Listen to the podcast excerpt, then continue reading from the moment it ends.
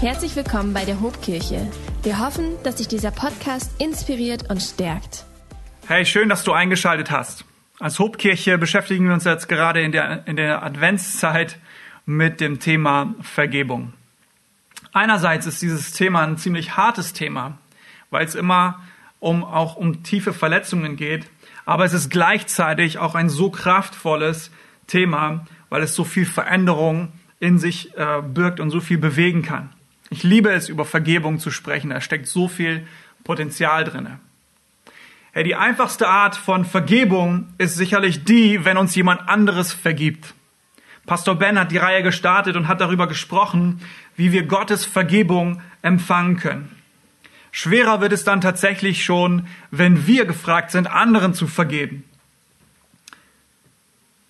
Pastor Michi hat letzten Sonntag über dieses Thema gesprochen. Er hat uns reingenommen und uns geholfen zu verstehen, dass Gott uns einerseits Vergebung schenkt, aber dass er auch erwartet, dass wir diese Vergebung anderen weitergeben.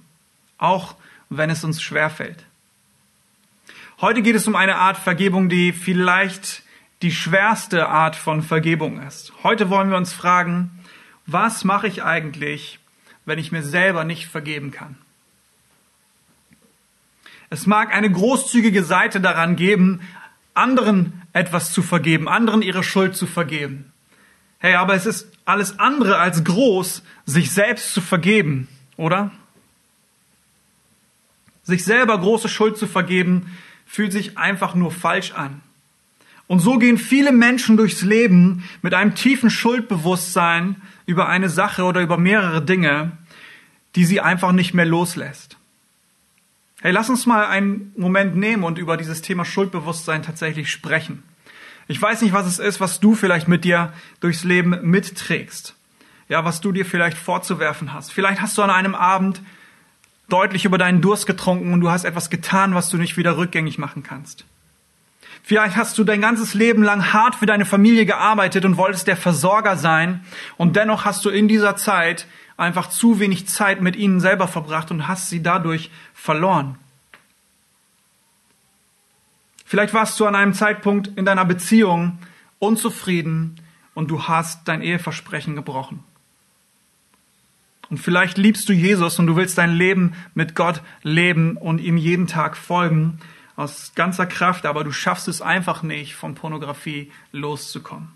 Und was es auch immer es ist, was du mit dir rumschleppst, was du dir vorzuwerfen hast, du hast etwas getan, von dem du dir wünschst, dass es nie passiert wäre und es verfolgt dich, es lässt dich einfach nicht los. Hey, und niemand muss dir sagen, dass du ein Problem hast. Ja, du bist dir deiner eigenen Schuld selber bewusst und jedes Mal, wenn du darüber nachdenkst, hast du diesen inneren Dialog in dir und hörst sozusagen, wie du dir selber Vorwürfe machst, wie du dich selber dafür fertig machst. Und egal wie oft du Gottes Gegenwart gesucht hast, egal wie viele Gebete du gesprochen hast, egal wie oft du in den Gottesdienst gegangen bist, diese Schuld will einfach nicht weggehen.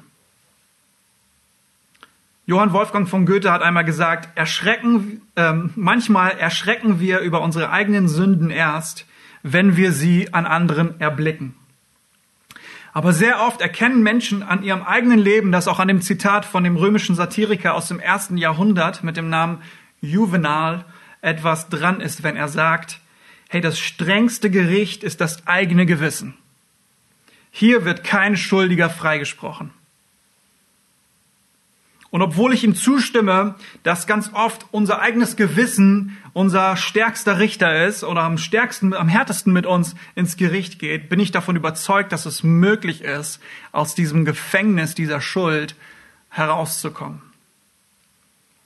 Und vergeben und vergessen ist nicht dasselbe. Wir haben es letzte Woche ja gerade erst gehört. Vergeben und vergessen ist nicht dasselbe, nicht dasselbe. Unser Gewissen, ja, es darf uns an unsere Vergangenheit erinnern, aber es ist nicht die Aufgabe unseres Gewissens, uns auf Ewigkeit zu verdammen und uns diese Schuld auf ewig vor Augen zu halten. Ich will dir heute einige, äh, ja, Folgendes sagen, okay? Und zwar möchte ich, dass wir ähm, folgende Punkte über Schuld und Scham unbedingt verstehen. Ja? Ich will darüber sprechen, was wir unbedingt wissen müssen über Schuld und Scham. Lass uns ein, etwas Licht ins Dunkel bringen. Und zuallererst ist mir wichtig zu sagen, nicht jede Schuld, die du trägst, ist wirklich deine Schuld. Nicht jede Schuld, die du trägst, ist wirklich deine Schuld. Hey, manche von uns gehen mit einem Schuldbewusstsein durchs Leben, das sie eigentlich gar nicht tragen sollten. Und das sind falsche Schuldgefühle. Das sind Schuldgefühle, die uns plagen, die uns meist unterbewusst auch äh, plagen, die wir auf uns genommen haben, obwohl es keinen logischen Grund dafür gibt. Vielleicht haben sich deine Eltern getrennt, als du noch ein Kind warst. Und du denkst bis heute Nacht darüber nach und nimmst Verantwortung dafür, was dort passiert ist und fragst dich, hätte ich irgendwas tun können, um das zu verhindern? Was ist, wenn ich mich besser benommen hätte? Wären sie dann heute vielleicht noch zusammen? Vielleicht wurdest du aber auch sexuell missbraucht und du gehst durchs Leben und machst dir selber Vorwürfe darum, darüber und glaubst, dass du auch schuld daran bist, dass dir das widerfahren ist. Vielleicht ist aber auch jemand in deinem Umfeld gestorben und hat sich, hat sich sogar das Leben genommen. Und du kannst nicht aufhören, darüber nachzudenken, hey, was hätte ich tun können, um das zu verhindern? Hätte ich mehr Zeit mit ihm oder mit ihr verbringen können, um das zu verhindern? Ich will dir sagen, das sind falsche Schuldgefühle. Das ist eine falsche Schuld und sie bringt dich nicht weiter und sie ist gefährlich und sie macht dich kaputt. Wenn du mit falschen Schuldgefühlen durchs Leben gehst, hey, dann bete ich, dass es bei dir Klick macht und dass es dir gelingt, diese Schuldgefühle zu identifizieren als falsche Schuldgefühle und dass es dir gelingt, sie guten Gewissens loszulassen. Hey, lass los.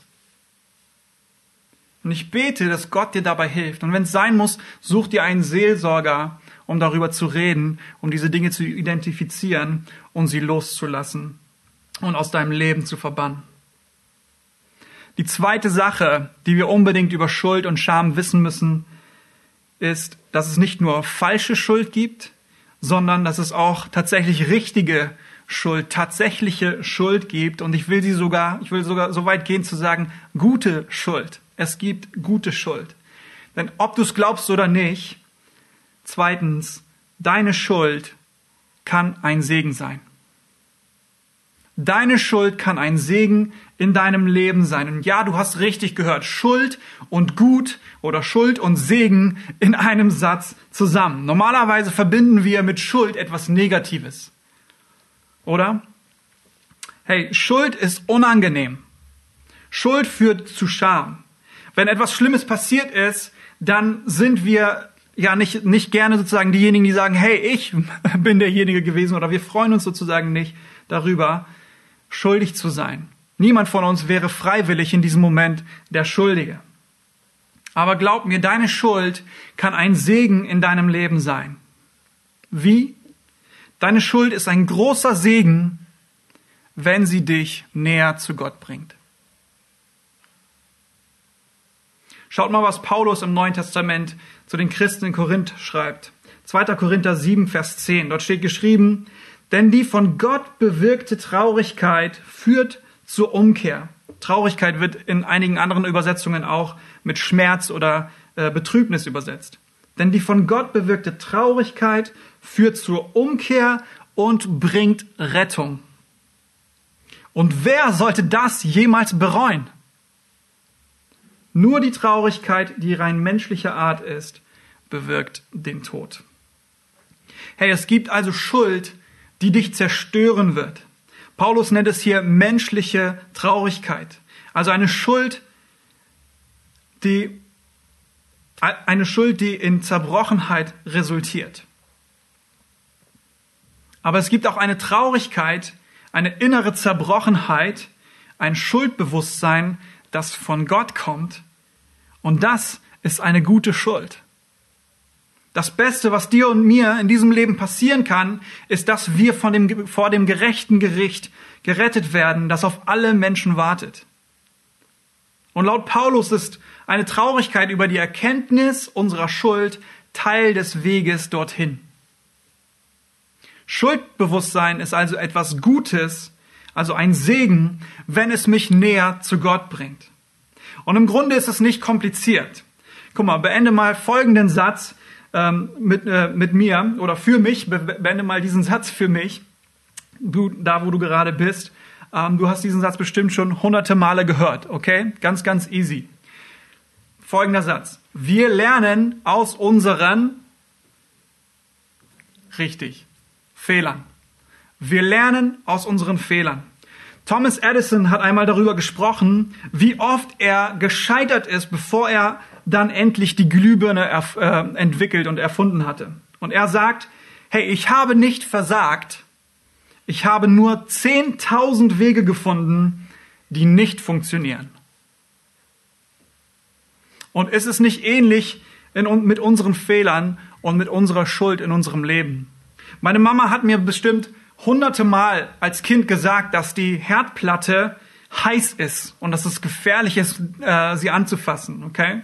Aber richtig geglaubt habe ich es erst, als ich wirklich meine Hand auf diese Herdplatte gelegt habe und es an eigenen, also an meinen eigenen Händen gespürt hatte. Und ja, war dieses Ding heiß. Hey, und nein, ich habe nie wieder bewusst meine Hand auf eine Herdplatte gelegt und mich daran verbrannt. Und so ähnlich will Schuldbewusstsein uns auch helfen, den Weg der Zerstörung, den Weg, den Weg der Verletzung zu verlassen und uns auf einen gesunden, auf einen heilsamen Weg zu begeben. Stell dir mal vor, wie wir uns verhalten würden, wenn wir keinerlei Schuldbewusstsein für unser Handeln empfinden würden. Hey, das ist eine schreckliche Vorstellung. In meinem Kopf zumindest. Hey. Deine Schuld kann also ein Segen für dich sein, Gute Schuld, also eine Traurigkeit, die von Gott kommt, wird dich näher zu Gott bringen. Warum? Unsere Schuld führt uns dazu, unser Verhalten zu verändern, um Verzeihung zu bitten, um zu versuchen, wieder gut zu machen, was wir kaputt gemacht haben. Es gibt also falsche Schuld, die dir gar nicht gehört und die zu nichts Gutem führt. Hey, leg sie ab, lass das hinter dir. Komm da heraus. Aber es gibt auch echte Schuld, die das Potenzial hat, ein echter Segen in deinem Leben zu sein. Und es klingt fast zu gut, um wahr zu sein oder fast zu simpel. Hey, und tatsächlich ganz so einfach ist es wirklich nicht. Denn wo Schuldbewusstsein ist, ist auch immer Scham und Schande. Und hier wird es tatsächlich schwierig. Denn das Dritte, was wir über Schuld und Scham wissen müssen, ist Folgendes. Scham und Schande ist das Spielfeld des Teufels. Hey, Scham und Schande ist das Spielfeld des Teufels. Schuldbewusstsein ist erst einmal ähm, eine logische Schlussfolgerung in unserem Kopf. Aber mit Schuld kommen auch Schuldgefühle wie Scham und Schande. Und diese Emotionen, sie ähm, verblenden uns oft die Sicht auf einen Ausweg raus aus dieser Situation. Und je größer der Schaden und das Schuldbewusstsein ist, desto lauter sind die Schuldgefühle. Und zu Recht. Hey, denn die Scherben, die am Boden liegen, sie sind echt. Die Verletzungen, die wir anderen hinzugefügt haben, sie sind echt. Die Schmerzen sind echt. Und diese Schuld können wir spüren und wir machen uns Vorwürfe. Hey, und dieser Ort, er ist kein besonders heller Ort. Und wisst ihr, wer diesen Ort in unserem Leben liebt? Die Bibel nennt ihn unseren geistlichen Feind. An diesem Ort, das ist der Ort, an dem der Teufel sich einen Energy Drink reinzieht, seine Ärmel hochkrempelt und in die Hände spuckt und weiß, du bist in meiner Hood. Okay? Ich habe jetzt Heimspielzeit. Hey, und der Teufel, er wird jeden Trick nutzen, um dich zu beeinflussen, wie du mit diesem Scherbenhaufen in deinem Leben umgehst. Bestimmt hast du schon mal von Petrus gehört. Petrus war ein extrovertierter Typ, impulsiv, ein lauter Kerl und er war einer der engsten Freunde von Jesus. Er war immer dabei, wo Jesus unterwegs war und die meisten Abenteuer hat er ganz persönlich hautnah miterlebt. Und in der letzten Nacht, bevor Jesus gekreuzigt wurde, erzählt Jesus seinen Jüngern beim letzten Abendmahl, was in den nächsten Tagen alles passieren sollte und dass er tatsächlich gekreuzigt werden wird. Und als Petrus das hört, er sitzt mit ihm dort zusammen, und als er, als er das hört, widerspricht er ihm laut und mutig und sagt, hey, nein, Jesus, nicht solange ich bei dir bin. Das wird nicht passieren. Du kannst auf mich zählen. Ich werde für dich kämpfen. Wenn jemand ähm, kommt, um dich anzurühren, dann werde ich dazwischen gehen, versprochen. Aber Jesus, er kennt Petrus natürlich auch. Und er schaut ihm mitten ins Herz und mitten ins Gesicht und er erkennt diesen Übermut und diesen Stolz in Petrus. Und er schaut ihm in die Augen und sagt, hey Buddy, noch bevor der Hahn morgen früh kräht, wirst du mich ganze dreimal verleugnet haben. Und du wirst behaupten, dass du mich gar nicht kennst. Und dann kommt es ganz genau so. Jesus wird noch in dieser Nacht festgenommen und vor ein jüdisches Gericht gezerrt. Und Petrus war den Soldaten heimlich gefolgt. Er hatte ihm ja versprochen, dass er an seiner Seite bleibt, dass er ihn nicht im Stich lässt. Und dann wird er aber von einem jungen Mädchen angesprochen.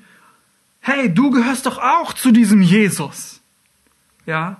Und der sonst so mutige, taffe Petrus, dieser Kerl von einem Mann, er fängt plötzlich an zu stottern. Äh, äh, äh, ich, nein, nein, nein, ich, ich gehöre nicht zu Jesus. Ich kenne diesen Jesus gar nicht. Und eine andere Frau kommt auf ihn zu und behauptet dasselbe wieder. Und er sagt, hey, ich habe keine Ahnung, wovon du redest, du musst mich mit jemandem verwechseln. Und eine dritte Person kommt auf ihn zu. Lass es uns gemeinsam lesen. Wir finden es in Lukas 22, die Verse 59 bis 62. Etwa eine Stunde später erklärte wieder jemand anderes mit Bestimmtheit, natürlich war der auch mit ihm zusammen. Er ist doch auch ein Galiläer. Aber Petrus entgegnete, hey, ich weiß nicht, wovon du sprichst. Und im gleichen Augenblick noch, während er das sagte, krähte ein Hahn. Und da wandte sich der Herr um und blickte Petrus an. Und Petrus erinnerte sich daran, wie der Herr zu ihm gesagt hatte, bevor der Hahn heute Nacht kräht, wirst du mich dreimal verleugnen. Hey, und er ging hinaus und weinte in bitterer Verzweiflung. Petrus weinte bitterlich. Hey, das war ein richtig schmerzhafter Moment. In diesem Moment ist dieser Kerl von einem Mann innerlich komplett zerbrochen. Petrus war am Boden zerstört. Er hatte seinen besten Freund verraten. Wie konnte das nur passieren? Hey, aber wisst ihr, was für eine Traurigkeit wir hier in Petrus finden? Eine Traurigkeit, die von Gott kommt. Ein Schuldbewusstsein, das ihn zu etwas Gutem führen möchte. Ich kann nicht glauben, was ich getan habe. Es tut mir so, so leid. Wie konnte ich das nur tun? Ich wünschte, ich könnte es irgendwie rückgängig machen. Ein starkes Gefühl von Reue. Ich will dich fragen, hast du dich auch schon mal so gefühlt? Kennst du diese Gedanken? Kennst du dieses Gefühl? Alles läuft super. Du fühlst dich richtig stark. Die Dinge laufen bei dir. Du hast die besten Absichten und dann hier, wie bei Petrus auch, einen Moment später liegst du zerbrochen am Boden. Ich erlebe solche Momente leider viel zu oft mit meinen eigenen Kindern. Wir haben einen richtig schönen Tag, alles ist harmonisch und dann gibt es einen Streit und plötzlich eskaliert die Situation und in einem kurzen Moment höre ich mich Dinge auf eine so hässliche Art und Weise zu meinen Kindern sagen, Dinge, die sie sich wahrscheinlich tief, tief einprägen und die sie so schnell nicht wieder vergessen. Hey, nur wenige Minuten später bereue ich diese Worte, diese Dinge, die ich gesagt habe und wie ich sie gesagt habe. Und ich schäme mich als Vater, dass ich meine Kontrolle von meinen Kids so verloren habe.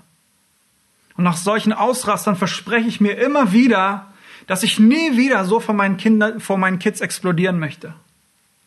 Hey, und dann passiert es doch. Es passiert wieder. Und es passiert wieder. Kennst du das auch? Hey, wie konnte ich das nur schon wieder tun? Wie konnte ich nur schon wieder versagen? Wie kann Gott jemanden wie mich überhaupt liegen, leben? Hey, und das, genau das ist der Moment, an dem der Teufel kommt um dir deine Schuld in dein Gesicht zu reiben. Denn sein Plan ist es, ist es mit dieser Schuld, dich mit dieser Schuld zu zerstören. Er wird sich große Mühe geben, dass du nicht vergisst, was du getan hast und dass du es dir immer wieder vor Augen hältst und diese, dieses Gefühl von Scham und Schande nicht verlässt. Denk dran, Scham und Schande ist das Spielfeld des Teufels. Der Teufel wird immer versuchen, das, was du getan hast, mit dem zu verbinden, wer du bist. Was du getan hast, mit dem zu verbinden, wer du bist. Schau mal, es gibt nämlich einen kleinen, aber feinen Unterschied zwischen Schuld und zwischen und Schande. Ja? Schuld sagt, ich habe etwas Falsches getan. Scham und Schande sagt, ich bin ein schlechter Mensch. Hey, wenn wir versagen, dann wird der Teufel immer versuchen, deine Identität mit dem, was du getan hast, zu verschmelzen. Oh Mann, du hast wieder mal richtig versagt. Kein Wunder, denn du bist ein Versager. Und darum wirst du auch immer wieder versagen. Hey, seine Pfeile, seine Hiebe, seine Schläge, sie werden immer deine Identität angreifen. Hey, du bist ein Versager, du bist unbrauchbar. Gott will dich nicht zurück. Du bist nicht gesegnet. Du hast keine Perspektive. So jemanden wie dich will Gott nicht zurück. Was du getan hast, wirst du nie wieder los. Und alles Schlimme, was dir passiert in deinem Leben, das ist die Rechnung dafür, was du versaut, versaut hast. Das ist die Rechnung deiner Sünden. Hey, du hast es gar nicht anders verdient. Und genauso ging es auch Petrus nach diesem bitterlichen Moment, wo er gescheitert ist. Petrus, er hatte sich an Jesus schuldig gemacht. Schuld, die ihn zu Gott führen kann. Aber auch er war konfrontiert mit diesen Vorwürfen und mit diesen Emotionen. Und du kannst darauf wetten, der Teufel war am Start in diesem Moment. Hey Petrus, du kannst, konntest deine Klappe mal wieder nicht halten, was? Jesus, auf mich kannst du zählen. Hey, du willst immer der Größte sein. Dabei bist du ein Niemand. Jesus will dich ganz bestimmt nicht mehr zurück. Hey, und dieser Moment, als Jesus dir dann direkt ins Gesicht geschaut hat, hey, besser geht's gar nicht. Er hat dir direkt in die Augen geguckt, weil er wusste, dass er eben nicht auf dich zählen kann. Hey, Schande ist das Spielfeld des Teufels. Und glaub mir, auf diesem Spielfeld kennt er alle Tricks. Sein Ziel ist es, durch Schande und Scham deine und meine Schuld zu missbrauchen, um uns von Gott wegzuführen und von Gott wegzuzerren, vom Leben zum Tod. Gott dagegen, er will deine Schuld gebrauchen, um dich näher zu ihm ranzuziehen. Hey, und wie es aussieht, wenn es dem Teufel tatsächlich gelingt, unsere Schuld zu gebrauchen und in Scham und Schande die Orientierung zu verlieren und eine menschliche, in eine menschliche Traurigkeit zu fallen, so wie Paulus äh, das sagt, die zum Tode führt, genau das können wir im Leben von Judas sehen. Judas war auch ein enger Freund von Jesus und auch er war bei diesem letzten Abendmahl dabei. Er hat die gleichen Worte gehört, die Jesus gesprochen hat. Und auch Judas hat gerade in dieser Nacht Jesus verraten. Und im Grunde hatten Petrus und Judas das Gleiche getan. Sie haben sich beide die gleiche Schuld auf sich geladen. Beide haben sie Jesus verraten. Aber Judas ist anders mit dieser Schuld umgegangen. Und wir lesen in der Bibel, dass auch Judas das eingesehen hatte. Er hat diese Schuld für sich erkannt und er hat das, was er getan hat, bereut und er war am Boden zerstört darüber. Aber anstatt mit dieser Traurigkeit zu Gott zu gehen, damit seine Schuld auch ihn zum Segen wird, verfängt er sich in den Lügen des Teufels und er denkt, hey, ich habe Jesus verraten und das, was ich getan habe, werde ich nie wieder los. Das kann ich nie wieder gut machen. Ich bin für immer verdammt. Und so kann ich nicht weiterleben. Ich verdiene es nicht zu leben. Judas, Er hat den, den Lügen des, des Teufels geglaubt und er dachte dann, er ist, was er getan hat. Und ihm kann nie wieder vergeben werden. Und so lesen wir dann in der Bibel, was weiter geschehen ist. Er, er erlaubte, also Judas erlaubte dieser Schande, dass sie ihn von Gottes Gnade trennt und er beendete sein eigenes Leben. Eine menschliche Traurigkeit, die in den Tod führt. Hey, Petrus dagegen, dem ja eigentlich die gleiche Schuld trifft, er ging anders mit seiner Schuld um. Gott, bitte vergib mir, wie konnte ich das nur tun? Er ist mit seiner Schuld zu Gott gegangen. Echte Schuld kann ein echter Segen für uns sein, wenn wir ihr erlauben, uns näher zu Gott zu bringen und uns nicht unnötig lange auf dem Spielfeld des Teufels aufzuhalten. Hey, weil wir glauben, dass wir es nicht wert sind, zu Gott zu kommen.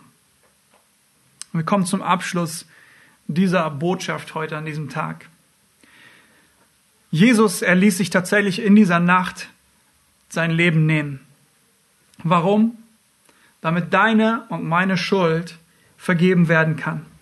Der, der ohne Sünde war, wurde für uns zur Sünde und er legte sein Leben nieder, damit wir Vergebung empfangen können und ewig leben dürfen. Und im Johannesevangelium lesen wir dann, wie Jesus, nachdem er gekreuzigt wurde und dann auch wieder auferstanden war, wie er Petrus wieder begegnet. Und Jesus fragt ihn, Petrus, hast du mich lieb? Und der zerbrochene Petrus antwortet, Jesus, du weißt, dass ich dich liebe. Und Jesus antwortet dann, hey, Petrus, hüte meine Schafe. Mit anderen Worten, hey, dann geh und folge mir nach, tu, was ich dir aufgetragen, was ich dir aufgetragen habe, als ob nichts gewesen ist. Und das Ganze passiert dreimal, genauso oft, wie oft Petrus Jesus verleugnet hat. Jesus, er verdammt Petrus nicht. Er sagt nicht, Pet, Pet, nein, er sagt, Petrus, was du getan hast, definiert nicht, wer du bist.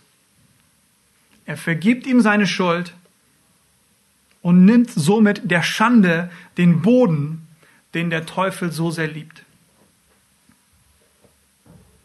Wenn du also Schuld mit dir trägst, die du dir selber nicht vergeben kannst, ja, dann bete ich, dass du heute annehmen kannst, dass Gott dir diese Schuld bereits vergeben hat, dass er dir vergeben will und dass das auch tatsächlich überlebenswichtig für dich ist dass du es schaffst, dieses Spielfeld des Teufels zu verlassen.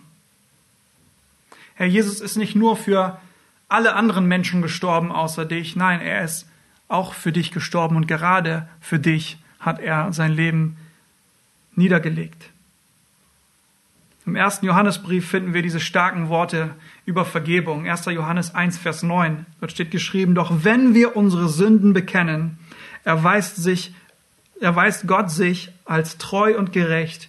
Er vergibt uns unsere Sünden und reinigt uns von, unser, von allem Unrecht, das wir begangen haben.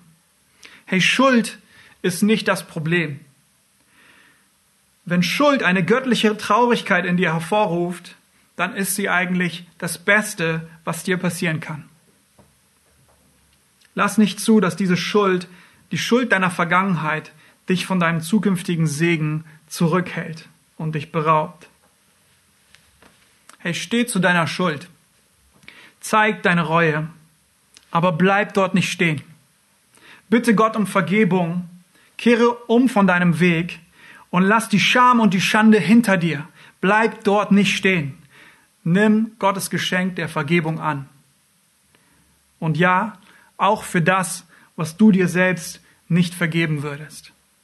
Denn Gott hat es bereits getan. Ich will zum Abschluss gerne noch mit dir beten. Jesus, ich danke dir, dass deine Gnade und deine Vergebung so groß sind, Herr. Ich danke dir, dass du über so viele Dinge hinwegschauen kannst, Herr. Selbst über die Dinge, die uns verfolgen, die wir uns, die wir, uns, wie wir uns selber nicht vergeben können oder wollen, Herr. Ja, und ich bete, dass jeder, der diese Botschaft gerade gehört hat, Herr, der davon betroffen ist, der darunter leidet, unter dem, was passiert ist und diese Schuld immer wieder vor Augen, sich vor Augen führt und diesen Ort der Schande und der Scham nicht verlassen kann. Ich bete, dass du hineinkommst, Herr, und dass du diese Wunden heilst, Herr. Ich danke dir, dass du uns vergeben hast, Herr. Und ich bete, dass jeder Einzelne, der das begriffen hat, Herr, der das gehört hat, dass es ihm gelingt, diese Vergebung zu empfangen und sie anzunehmen und den Ort der Schande und der Scham hinter sich zu lassen, Herr. Danke, dass du uns herausführst, dass du uns Leben schenkst, Herr, dass du Schuld gebrauchen möchtest in unserem Leben, um etwas Wunderbares, etwas Gutes zu tun. Und mein Gebet ist, dass es uns gelingt, wirklich dieses Geschenk anzunehmen, Herr, dass wir nicht untergehen, dass wir nicht sterben, dass wir nicht zum Tode verurteilt sind unter dieser Schuld in unserem Leben, sondern dass diese Schuld zu etwas Gutem umgewandelt wird, dass sie uns befähigt, in Freiheit zu leben, näher zu dir zu kommen und ewig zu leben. In Jesu Namen. Amen. Hey, ich wünsche dir eine richtig starke Woche und einen schönen Rest Sonntag. Schön, dass du eingeschaltet hast. Gottes Segen dir. Wenn dich dieser Podcast gesegnet hat, würden wir gern deine Geschichte hören. Schreib uns doch unter hallo@ho.de oder noch besser, schau einfach mal persönlich bei uns vorbei. Wir freuen uns auf dich.